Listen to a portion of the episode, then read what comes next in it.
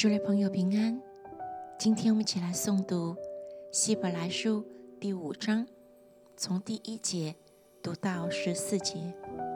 凡从人间挑选的大祭司，是奉派替人办理属神的事，为要献上礼物和赎罪祭。他能体谅那愚蒙的和失迷的人，因为他自己也是被软弱所困。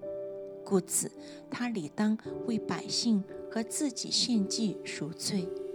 这大祭司的尊荣，没有人自取，唯要蒙神所招，像亚伦一样。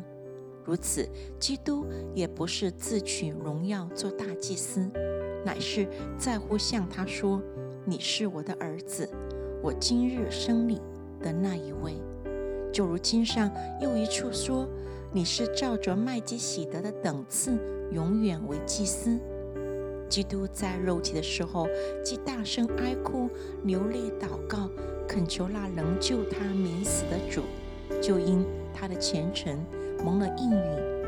他虽然为儿子，还是因所受的苦难学了顺从。他既得以完全，就为凡顺从他的人，成了永远得救的根源。并蒙神照着麦基喜德等次称他为大祭司。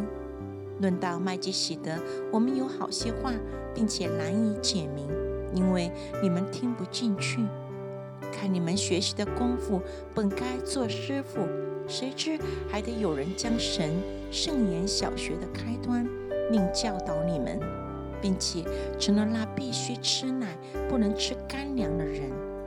凡只能吃奶的。都不熟练仁义的道理，因为他是婴孩；唯独长大成人的才能吃干粮。